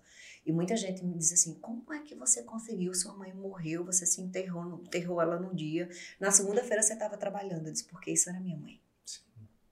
Minha mãe era assim, resiliente, resiliente. É tanto que eu tatuei resiliência na minha costela, porque apesar dela não gostar de tatuagem, eu odiava. ela um dia, quando viesse aqui, disse: Você fez esse rabisco? E eu só fiz uma tatuagem aos 32 anos, viu?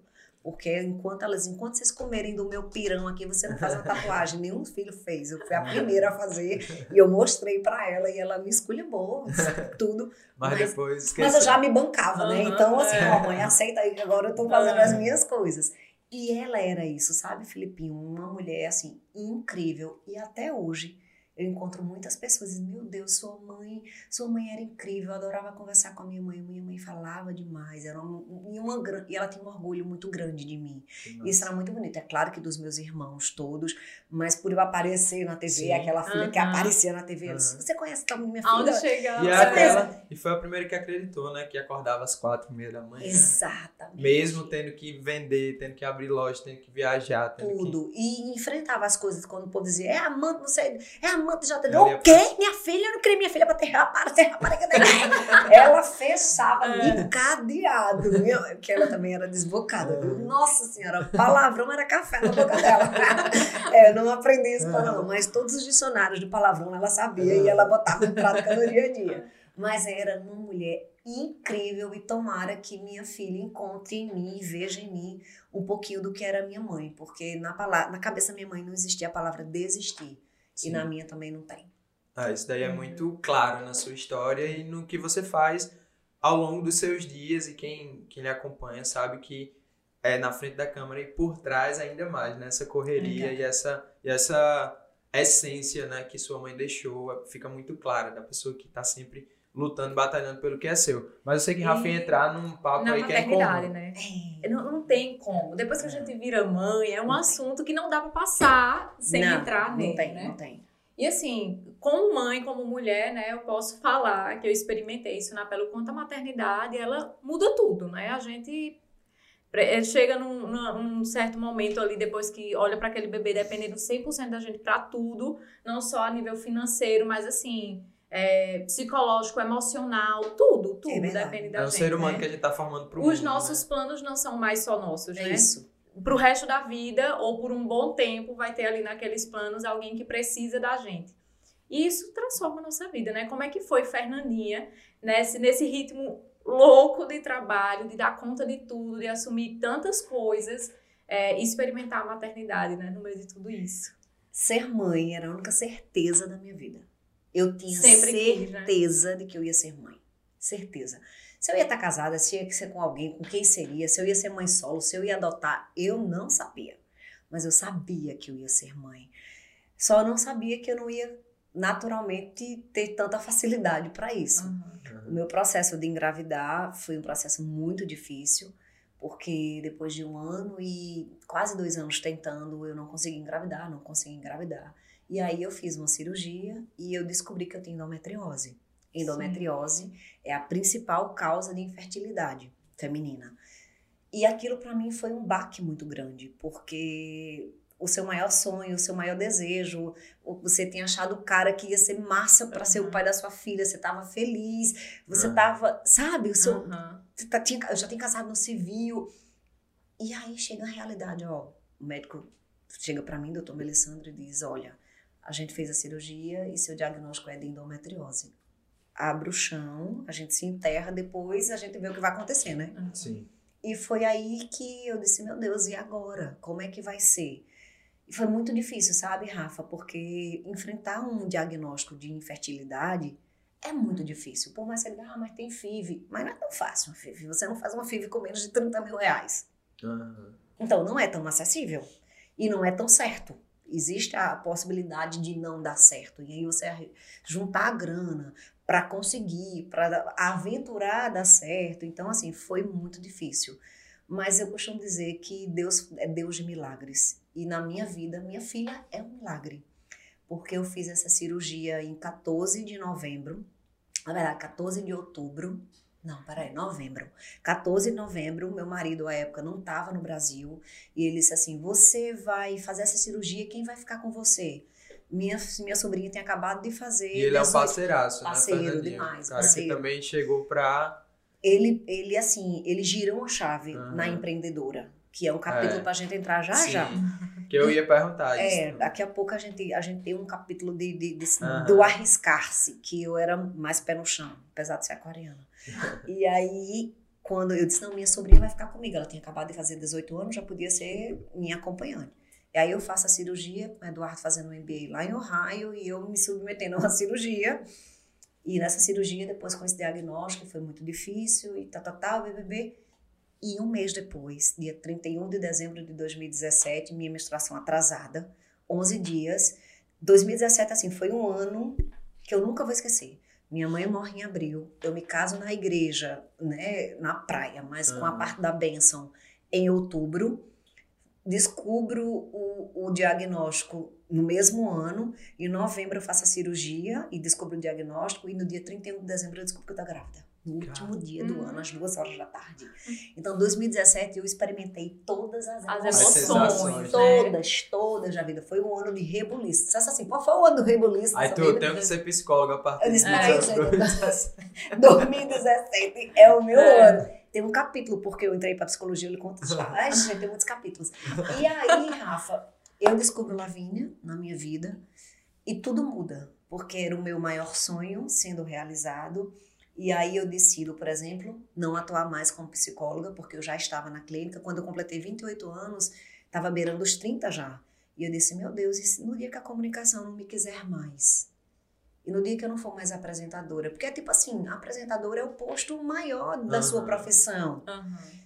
E aí você, no dia que a emissora não me quiser mais, eu vou voltar para ser o quê? Eu vou, vou voltar para uma redação? Não queria, sabe? Sim. Eu quero uma outra profissão que eu consiga ser autônoma e que, e que mova o meu coração. E a psicologia sempre moveu o meu coração. E aí eu fui enfrentar os bancos da universidade de novo por cinco anos, num curso que não é fácil. Não, não é. É um curso que exige muita leitura, um curso que exige. Nossa, foi um perrengue. E eu terminei psicologia e eu fui para a clínica e eu atendia meus pacientes. Eu trabalhava de manhã na TV e à tarde eu estava na clínica.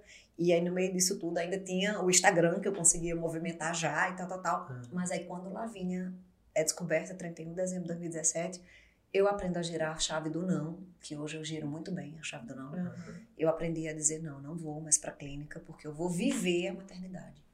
Então eu quis viver a maternidade. Então eu planejei cada detalhe, cada coisinha. Então assim foi um sonho, até porque eu não sabia que eu ia conseguir outro filho. Eu não sabia se eu ia querer outro filho, se eu ia enfrentar tudo de novo. Até eu decidi que eu não queria mais enfrentar as tentativas. Muita gente pergunta, mas Fernandinha, você não poderia tentar ter outro filho mesmo com endometriose? Poderia. Mas só eu sei o quanto eu sofria quando aqueles negativos não vinham. Aliás, quando eles vinham e os positivos não vinham. Quantos negativos eu não tive que enfrentar no banheiro sozinha. Então não é fácil. Talvez para quem não teve dificuldade de engravidar nem entenda o que eu estou dizendo, mas para quem é tentante, que todo mês você vai ali, ó, enfia o negócio, levanta e não vem uma cruz ou não vem dois tracinhos, aí você se frustra e espera o próximo mês. Não é o que você está tentando hoje, você espera mais 28 dias. E nesses 28 dias, você fica projetando. Não, hoje é dia festa. Peraí, hoje você tem que transar. Não, peraí, que tá, tá, tá. Ah, eu não posso ficar ansiosa. Mas você já tá ansiosa, mas você fica ansiosa para não ficar ansiosa. Por- Porque senão. inter- Então é um, é um desafio, sabe, Sim. Rafa? E aí, quando a Lavínia chega, eu digo: não quero, não vou atuar mais na psicologia, vou me dedicar. E aí se abre um mundo novo, um mundo incrível. Meu Deus, foi uma coisa. E outro capítulo, que são madrugadas acordadas, filhas Porque o meu Um capítulo com- sem cronograma já. meu capítulo veio completo, né? Olha, cronograma já não- Meu, meu capítulo exato, também, das madrugadas acordadas aí, quatro anos, firmes e fortes, Tamo junto. acordando toda madrugada. É, a Vina ainda acorda. Mas e, e É. profissionalmente falando, assim, tu sentiu é, alguma diferença depois que Fernandinha se torna mãe. Acredito que essa exigência, esses tristes padrões exigidos, não seja um, um, um presente só da internet, né? É. Seja para todo mundo que trabalha com mídia de uma forma geral. Eu experimentei isso na gestação de Clara, eu engordei 21 quilos. Eu acordei 20. Pronto, pois estamos juntos. Engordei 21 no de Clara. E eu foi triste, assim, porque eu estava experimentando um momento maravilhoso, mas eu via muitas portas se fechando para mim porque eu estava grávida, porque eu estava muito acima do peso, porque eu já não fotografava bem. E as pessoas me falavam isso. Eu escutei, Nossa, é sabe? horrível, eu né? escutei isso das pessoas. É, Limita você, não, É. não pode ir porque ela tá grávida. Exatamente. Não, Não, não, não ela tá é- grávida, ela não vai aceitar, né? Aham. Não, e não só isso, mas tipo assim, clientes que você fez a vida inteira, que sabia que entregava um, um bom conteúdo ao Sim. cliente. Não, mas é porque o rosto já tá muito redondo, não tá mais, sabe?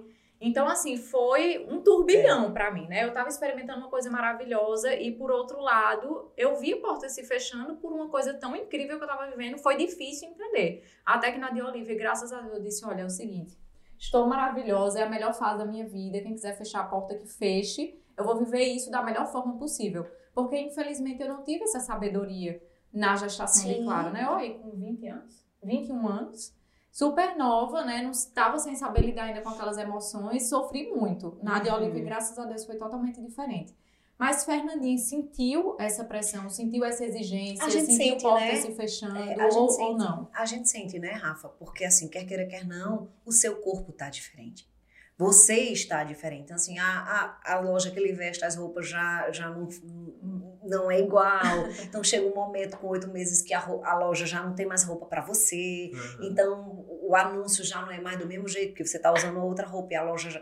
Então, assim, não tenha mulher que não sofra com isso. Não tem. Eu desconheço aquela que passou por isso. Não, Foi tudo ótimo, foi tudo maravilhoso. Talvez ela não fique sabendo de muita coisa. Mas com certeza teve patrocinadores assim, não, não vamos agora, não, porque deixa ela esperar ganhar o bebê, né? Porque Aham. vive nessa exigência do corpo.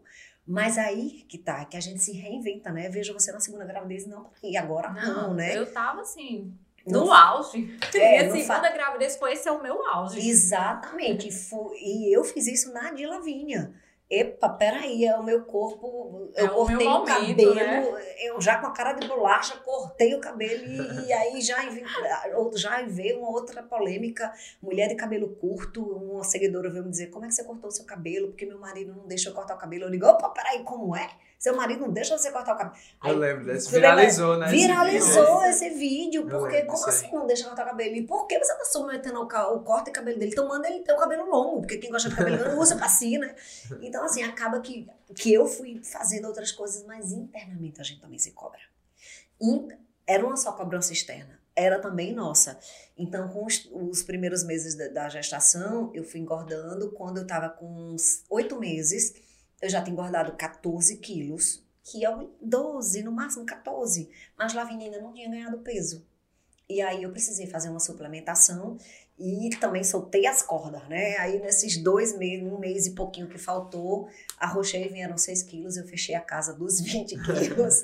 e eu digo que foram os melhores 20 quilos da minha minha vida, porque veio Lavina, veio saudável e deu tudo certo. E eu tinha preparado para ter parto normal, mas na época tinha a possibilidade de, de repente, Eduardo não estar no Brasil, pra, por conta que ele trabalhava numa Sim. indústria automotiva e tinha chance talvez, aí não foi o parto normal, foi cesárea, mas deu tudo certo, minha bênção chegou, as noites em claro vieram, mas a amamentação veio e deu tudo certo. E hoje eu digo a você que não é que filho muda a gente, é que a gente muda com filho. É, a gente passa a encontrar um São amor pra valores, fora, é. né? Não é mais pra valores. dentro. São outros Assim, valores. Eu, eu me esforço pra explicar, mas eu não consigo Acho que ninguém explicar. consegue, Rafa. Porque assim, muda tudo, É. assim, a visão de mundo, a, a pessoa que eu sou, eu sinto que mudou também, a forma como eu lido com outras Gente, pessoas, a No minha mínimo, nós nos tolerância. tornamos menos egoístas. Isso. No É, mínimo, é. assim. Tipo, de tudo. de entrada, é. né? É, De entrada. entrada. Você vai comprar De um tudo. carro, você com, né, compra, É, tem é. ar-condicionado, direção. É. Com o filho, no mínimo, menos, Menos egoísta. egoísta. Pronto, É, já você tem que pensar, né? Pelo outro, de alguma É, forma. você não pensa mais só por você. E a gente aprende a lidar com culpa. Tem uma expressão que diz assim: é, nasce uma mãe, não, nasce um filho, nasce uma mãe. Eu digo, tá errado. Nasce um filho, nasce uma mãe culpada. Porque A a, gente começa a se culpar por tudo. Não, não, não. eu comecei a me culpar quando minha filha, com poucos dias, começou a apresentar gases. Ai, meu Deus, é porque eu comi tal coisa. É. É porque- E depois não Mulher, tinha nada eu a ver, lembro. imaturidade. O pediatra das meninas, ele é assim, um maravilhoso, um fofinho. Ele é nosso vizinho de frente, de porta. Maravilhoso, socorre a gente toda hora, lá em casa mesmo, vai lá, enfim. Assim que Clara nasceu, na primeira consulta, eu cheguei lá desse jeito. Ai, porque eu acho que ela tá reclamando muito, não sei se é cólica, não sei se é que eu tô comendo, não sei o que lá. Alface. Felipe falou alguma coisa, ele pegou e disse: Olha, deixa eu dizer uma coisa a você. A mãe, até quando ela erra, ela tá certa. Porque nenhuma mãe erra querendo errar. É verdade. Ela erra na melhor das intenções. Então Verdade. não se preocupe, Rafa. O que você fizer, tá certo. Ai, meu Deus. Pronto. Aí, a gente, aí depois você É. dá meu, passa quatro meses. Eu, no meu caso, passei cinco meses em casa. Né? Então, quando eu voltei a trabalhar, meu Deus do céu, como é que vai ser agora? Eu ia perguntar isso, como foi a tua volta? Nossa, sofri E, demais. e, e, e, e a tua, de certa forma, acho que tudo foi muito veloz, né? Depois de. Lavínia. Foi. Acho que a Girou chave a- virou de uma forma chave. também pro trabalho. Eu costumo dizer que filho é bênção em todas as, As as, áreas, as né? áreas da nossa vida, É. né? A gente consegue, eu, eu particularmente, cada filho que chega, você vê o fruto ali concreto, tipo, desde uma oportunidade no trabalho, Isso. algo que você sempre sonhou e às vezes até tinha esquecido. E quando vem o filho, parece que a coisa se Foi torna mais isso. simples E né, na nossa vida, porque é um desafio tão grande que todo o resto passa a ser. Pequeno. É só isso aqui? Puxa, vamos pra E cima. foi isso que aconteceu na minha vida. Lavínia nasceu em 2018 e meu marido trabalhava numa indústria automotiva e é muito frenético, né? Ele saía, ele era gerente logística, então ele saía em Goiânia, a fábrica. Sim. Então ele saía de seis e meia da manhã e voltava às sete da noite. Muitas vezes eu segurava o banho, aquele banhozinho que a gente dá no final de tarde ali, Uhum. Sabe? Eu segurava para ele dar esse Participar. banho para ele poder participar, porque muitas vezes ele saía, ela estava dormindo, quando ele voltava. Então, assim, eu segurava esse banhozinho para ele ter aquele momento. Tem muitos banhos, muitas fotos dele de farda, da, da, Aham. na época que tinha pandemia, era sujo do jeito que ele vinha mesmo, para dar banho na menina. E quando Lavínia completou um ano, a gente começou a entender que ele estava muito distante dela. Consequentemente de mim, consequentemente da nossa relação, pelo trabalho. E tinha chance dele de morar fora, então a gente meio que aguentava essa barra nessa possibilidade. Ah, você vai morar fora, a gente po- pode morar fora, é Lavínia, um estudo fora. Mas isso era uma, uma possibilidade. A que a gente tinha no presente estava se perdendo, que era a nossa família, que estava distante, que estava. E E que a- é a prioridade de vocês desde é a sempre, né? prioridade. Isso era- é muito claro, desde que vocês Isso, casaram. É- É, exatamente. muito nítido isso. E aí foi quando a gente disse: vamos abrir um negócio nosso. Vamos abrir o nosso próprio negócio. E ele disse: o que é que a gente vai abrir? Eu disse: um salão de beleza. Ah, então tu já tinha isso formatado. Tinha. Eu, eu tinha um negócio também. Se eu fosse. Porque eu sempre frequentei muito salão de beleza. Desde a minha adolescência, eu sou muito apaixonada por unha. Então, no Fotolog, ó, eu já tinha. Influenciadora de eu unha, já né? tinha, eu já tinha postagem de Uma unha. vergonha isso aqui, hein? Ô, Rafa, olha, eu vou sei que nem você botar tem você é parceria, vá-se embora para suas parcerias. guarda. Então, no Fotolog, você tem noção, eu já tinha postagem de unha, então eu sempre fui apaixonada por unha. E eu frequentava muitos salões. E eu sempre dizia, por que nesse salão tem isso? E eu dizia para os meus amigos que tem salão, por que isso não? Por que isso assim? E eu sempre era Aham. aquela, aquela que dava Ah, opinião. o pitaco. O pitaco, o famoso pitaco. Eu sou pitaqueira na vida do povo. E aí eu disse, vamos abrir um salão. Aí a gente foi pro Sebrae para fazer, pode falar, né? Pra- não foi parceria, não. Por Foi pago, inclusive, a consultoria, tudo Pode certinho. E aí a gente fez um estudo de mercado para ver, para entender o que era payback, para entender que não era um, negócio que ia deixar você milionário, porque não, não deixa. O Aham. retorno, o percentual é baixo, mas existe um- uma possibilidade em João Pessoa. E a gente começou a estudar quem eram os nossos concorrentes. E gente, é um trabalho, parece um TCC. É. Parece um TCC. Porque você pensa que o consultor vai fazer por você. Não, Não, vai. ele dá as ferramentas, né? Tudo é Eu você. tô fazendo agora pra produtora de áudio lá. E eu sei como é, É, exatamente. tudo é você. É. Então você mapeia quem são seus concorrentes, quem serão seus fornecedores, quais são as suas expectativas, quais são os serviços, qual é a precificação. É um trabalho que você não tem noção. E aí a gente esperava Eduardo chegar da fábrica, é, Lavínia dormir, para a gente ir para o computador para fazer esse, Aham. pra esse estudo e depois a consultora analisar tudo e dizer: ó, seu potencial retorno é de 12%. Aí eu olhava assim e disse: Eduardo, se a gente faturar 30 mil, Ave Maria, isso vai dar trabalho demais para ganhar só aí. Então a gente ficava nessa. Assim, aí ele dizia: não, mas a gente precisa, a gente precisa ter um negócio nosso. Seu nome é muito forte, como ele não é daqui, então ele me via de fora. E eu não conseguia me ver. Eu não queria colocar o meu nome. Você tem noção? Sério? Sério, não queria. Não, Eduardo, não vou colocar meu nome, não, porque quem não gosta de mim não vai lá. Ele disse, mas tem muita gente que gosta. Eu, Eu digo, digo, a mas- maioria gosta. Mas, A Rafa, grande sabe aquela A história? grande maioria. Sabe que você tá né? dentro da sua Nem bolha? sabia que não gostava. Tá vendo? Sabe que você tá dentro da sua bolha e você não se enxerga e chega alguém que diz, ei, minha filha, Sei vem cá na sua bolha. Felipe é essa Eu pessoa sou, na minha eu vida. sou Eduardo. Pronto. Vocês sabem, nos bastidores a gente já partilhou várias vezes É. o desejo de fazer um lançamento e tudo mais. E eu sempre fui essa pessoa de, não, Felipe, mas tu acha que as pessoas vão comprar mesmo um produto meu? Felipe e Rafa vão comprar. tipo Ele é essa pessoa. Tu esgota o produto dos outros, não vai esgotar o vai teu. esgotar né? o teu. eu. Eu disse assim, não, Eduardo, o povo não vai entrar na minha, na minha, com o meu nome, não sei o quê. Vai botar o seu nome. E aí, aí, a gente, aí eles iam, vai ser salão. Eu disse, não, eu não gosto da ideia de salão, porque eu não queria que só tivesse salão. Olha eu, na minha cabeça, né? Não, na minha cabeça eu queria ter uma casa enorme, imensa, que tivesse yoga, pilates, academia. Eu queria tudo dentro do lugar, porque eu queria que a mulher entrasse, fizesse todas as coisas e saísse Uhum. É, maravilhosa. então não podia ser Pronto. um salão mesmo. Aí eu queria ver a história do Do espaço. espaço. espaço, exatamente. Então foi criado o espaço e eu fiz um Instagram antes dele existir fisicamente. Eu fiz o Instagram, guardei, dentro da senha, né? Guardei ele sem nada, não tinha identidade visual, e depois começou. E para fazer isso tudo, eu tinha 20 mil reais guardado a duras penas, uma economia de 20 mil reais. Quando a gente achou, aí foi todo um processo de Deus mesmo na vida da gente, Sim. porque a gente encontrou um lugar e esse lugar já estava todo montado. Depois eu dizia muito assim a Deus, minhas coisas com Deus são muito, assim, muito, eu digo, quando Deus tem negócio comigo, eu tenho negócio com Deus. E eu dizia assim para Deus, Deus, se não for para ser naquele lugar, no dia de assinar o papel, Dá um jeitinho. dá um não- jeitinho. Me- eu dizia assim, dá um sinal. Me dá um sinal, manda alguém falar comigo, faça alguma coisa. Eu dizia muito para Deus isso, muito, muito, muito. E dizia para Eduardo Aham. também. Resumo, quando foi para elaborar o contrato, o cara elaborou o contrato, que Eduardo foi revisar o contrato, o CNPJ do salão que já estava montado não existia. Ele era dentro de um hotel e era o mesmo CNPJ do hotel. E aí Eduardo, por ser administrador, disse, Uhum. não vai dar certo, porque as implicações jurídicas que o hotel tiver, a gente vai A ter. gente vai ter. E você é uma pessoa que não tem processo de nada, então não tem sentido a gente. E eu entendi ali como não era o que Deus Sinal, queria. A história do papel. Uhum. Aí eu disse, então a gente não vai montar, não é pra ser ali. Aí volta, volta pra estaca zero, onde vai ser, como vai ser. Aí Até que uma moça que fazia minha unha, Camila, disse, você viu que a Lilac e você... Era Eu era, parceira eu era de parceira da Raquel. Lilac. Antes era- de abrir, antes de abrir a gente já Pronto. tinha fechado. Pronto. Então ela, você sabe que a Lilac vai fechar, tu não tá querendo comprar os móveis, então eu entrei em contato com a Lilac. Pelos móveis. pelos móveis. E aí Eduardo foi conversar com Tati, que já tinha, já era a Aham. segunda do, proprietária da Lilac.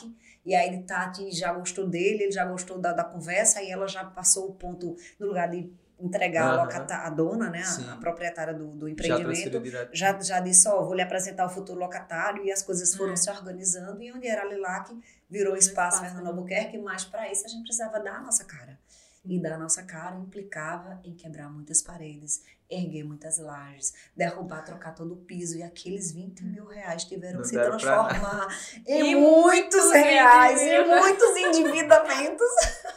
Normal. Normal, A porque... vida do empreendedor. É, e aí A eu me descobri, é. e aí eu me descobri empreendedora, mas da forma mais louca possível.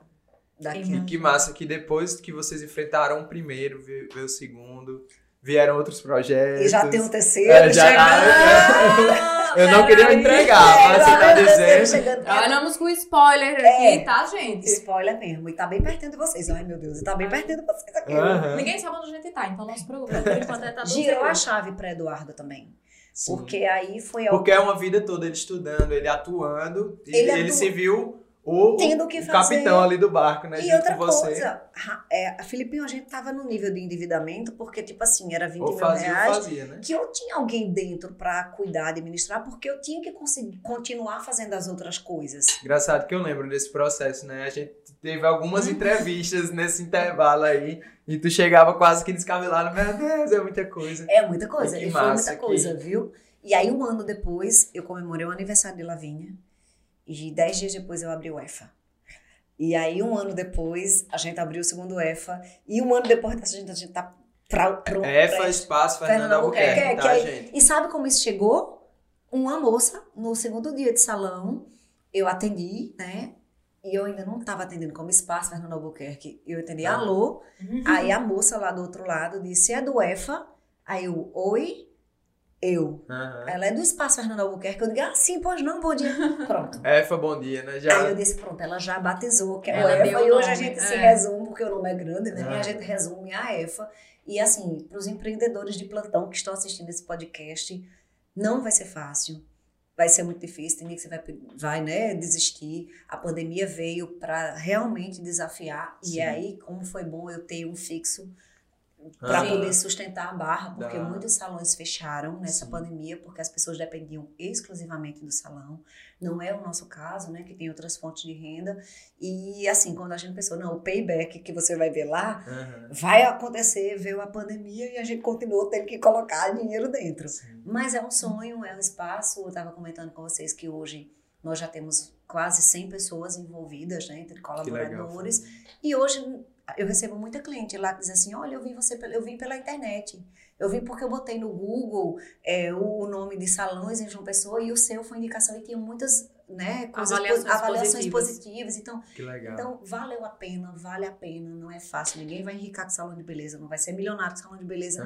Mas eu gosto, é uma área que me move. Eu vejo Sim. tantas mulheres transformadas. Era isso que eu ia dizer. E tem um poder ativo ali na vida das mulheres muito eu grande, falo, né? eu trabalho As mulheres com entram, às vezes, beleza, até com. Mas ainda é de forma indireta quando comparado à um realidade né? que Sim. você né, tá ali todos os dias.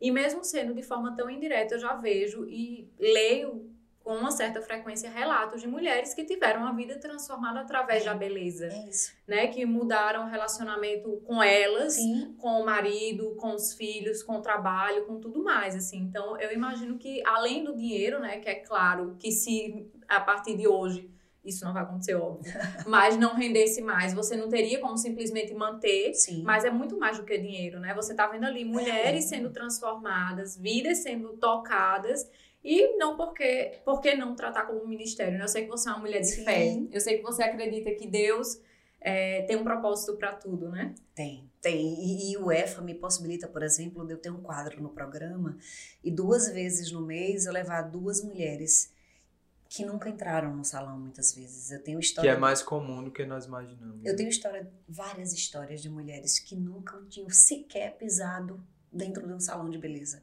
Que a gente leva, tem um quadro chamado Repaginada no Visual, em que a gente muda o cabelo, faz a unha, organiza aquela mulher, dá roupa, sapato com lojas parceiras, e elas ganham maquiagem, um ensaio profissional.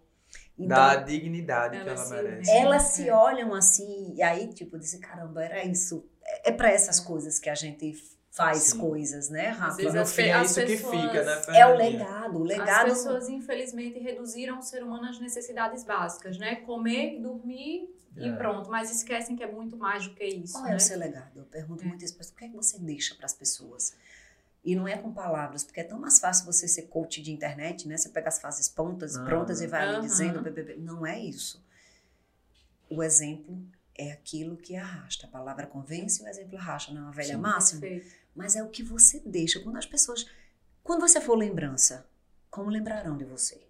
E é isso que eu quero lhe perguntar, Minha Fernandinha. gente, eu que ia era dizer, a a pergunta mulher, que ela é muito completa. Ela já assim. é. A Ela já pergunta, trouxe a pergunta na a fala pergunta, dela. Já deu a resposta sem saber o que não. A mulher pensa muito Mas a assim. gente tá, já tá conversando há, um tempo maravilhoso que nem. Mentira! É, A gente nem sente passar. O podcast, 5h40 da o tarde, podcast mais longo da história da. É. Mas, Fernandinha, Não, sem edição e sem cortes. eu quero fazer de fato essa última pergunta que você se fez já, né, indiretamente. Mas antes queria dizer como, como é importante poder ouvir histórias como a sua, né? Que vem lá de trás, batalhando, perseverando, acreditando, levando nãos, é, enfrentando grandes desafios que eu tenho certeza que muitas pessoas já desistiriam, né? Como desistem ainda hoje. E você, de passo em passo, né? Foi trilhando o seu caminho e hoje chega aqui para contar essa história, inspirar muitas pessoas. Eu tenho certeza que quem ouviu a sua história como filha, como mãe, como empreendedora, como esposa, consegue tirar ensinamento de todas essas áreas. E diante disso eu queria perguntar o que você já, já levantou aí. Qual o legado que você quer deixar? Porque eu sei que você é uma mulher de propósitos. Tudo que você faz tem um para quê ali por trás, não é algo vazio. Não é só puramente comercial Isso. embora seja muito importante, mas eu sei que você, até por sua essência, né? Porque Fernandinha, gente, eu conheço ela, Eu acho que já vai fazer uns 10 anos, vice É. Fernandinha. É, eu sei. Ou eu já mais. disse, eu já disse pra É. vocês Porque- pararem de falar No datas. tempo. Porque Já disse. A gente é antes de sempre- passarinho, né? eu acho. É, Fernandinha sempre nos deu oportunidade. Ela não, não vê o que Verdade. você Sabe tem. o que eu tô lembrando? Ah, Do festival que vocês iam. então, Essa é Santo, muito- 2012, isso aí. Olha, tá, tem noção É, que a gente tá nessa exatamente. peleja? Quase Exatamente. 10 anos. E era isso que eu ia falar. Você acreditou em, em nós ali como os Gonzagas, mas em mim como cantor dos Gonzagas, desde aquela época, desde antes de Superstar, antes de vencer festival, esse festival que a gente foi lá para anunciar uma vaquinha. A gente venceu, foi para Londres. Antes disso tudo, você foi a pessoa que disse: pode entrar na minha casa, fala o que vocês quiserem, vocês serão bem-vindos. E é por isso que eu nunca nego um convite seu, porque eu sei que você sempre foi essa pessoa que você é, tem essa essência. Independente se era estagiária, ou apresentadora, ou empreendedora que você é hoje, você sempre manteve essa essência. E eu queria saber qual é o legado que Fernandinha Albuquerque quer deixar para Lavínia, por exemplo, lá na frente. Quando perguntarem quem foi sua mãe, ela vai responder como. Tomara que ela, que ela responda que minha mãe foi uma mulher inspiradora. Porque eu acho que é isso que eu, pelo menos, tento ser nas pessoas. Não inspiradora pela minha vida, mas inspiradora pelos propósitos que as pessoas têm na vida. Certa vez eu vi Filipinho lá na sua casa e ele mexendo ali com couro. Eu digo, por que você não tá mexendo com isso? Por que você não... Então, eu, eu, eu olho as pessoas e digo, por que, Rafa, você ainda tem que ter sua coleção? Tem... Então, eu, eu gosto de despertar nas pessoas o melhor delas, as possibilidades que elas têm. Então, isso vai inspirar pessoas a elas viverem os seus propósitos, elas acreditarem nelas mesmas. Porque eu precisei acreditar em mim. Sim. Né? Eu tenho um projeto que eu torço muito para que em 2002 aconteça, que é fazer isso com mulheres. Porque as mulheres, muitas vezes, por N motivos, não acreditam nos seus propósitos, não acreditam naquilo que ela pode fazer. E não é só montar negócio, é muitas vezes viver em relacionamento tóxico, é muitas vezes viver preso numa redoma, não conseguir ser dona de si por N motivos. E a- eu gostaria muito que essas pessoas olhassem e lembrassem, não, ela inspirou pessoas, ela conseguiu despertar coisas em pessoas. A gente, eu recebo muito esse feedback com as reflexões da abertura do programa. Né? Diz assim, Fernandinho, você hoje me fez pensar sobre isso, você me inspirou a ser isso. Então, se minha filha conseguir olhar para minha história e ouvir de alguém, um dia sua mãe me inspirou, um dia minha, sua, sua mãe me fez pensar sobre, valeu a pena, valeu a pena o teu legado disso. O resto é, a gente não vai levar, quer dizer, a gente leva pro caixão, sabe o quê? O silicone, gente. eu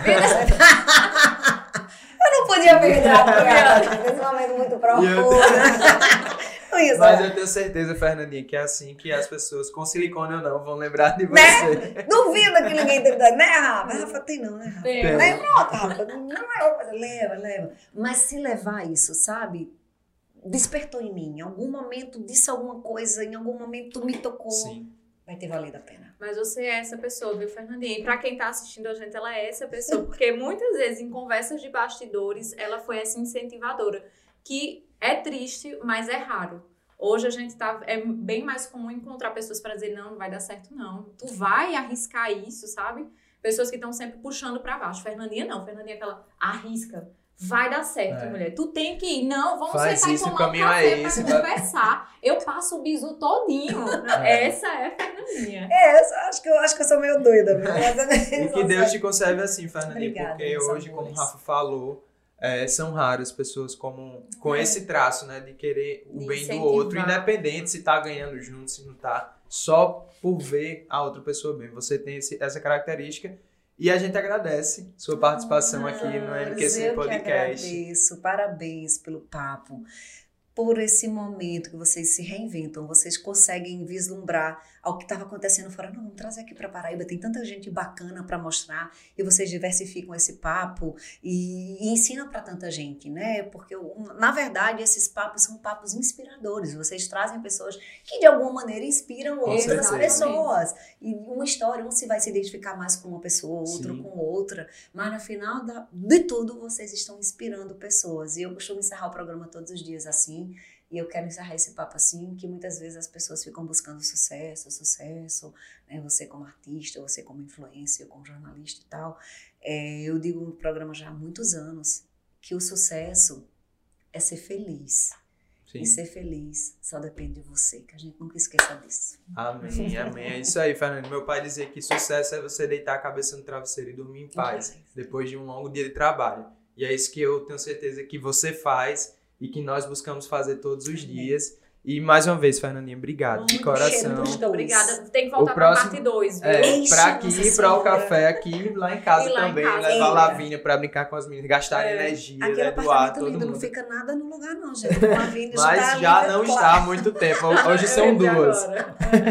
Mas muito obrigado, Fernanda. Quer falar alguma coisa ainda, Rafa? Não. Então a gente vai ficando por aqui. Mais uma vez agradecer a todos vocês por estarem aqui compartilhando desse café com a gente. Continuem nos acompanhando, nos sigam para quem não segue, comentem, compartilha com os amigos, vai no Instagram, segue lá MQC Podcast, porque tem muita coisa boa. Essa entrevista vai estar aí disponível. Se lhe inspirou de alguma forma, compartilha com um Compartilha amigo que é muito importante pra gente. Marca a gente pra gente repostar. Pois é, E marquem. siga o nosso patrocinador DM Café, porque Exatamente, eu agora. mulher. é ele que nos sustenta aqui, viu? É, querido? exatamente, eu ia Exatamente. falar isso agora. Agradecer a DM Café, porque nos proporcionou esse café maravilhoso. E é aqui. bom de verdade, ainda E é bom de verdade. E sigam o Fernando Albuquerque em todas as plataformas. Fernandinho Albuquerque. Fernandinho Albuquerque, underline. Não, só Fernandinho Só Fer- Albuquerque. é. Fernandinho Albuquerque. Sigam lá. E é isso. Até a próxima quinta. Fiquem com Deus. Fui!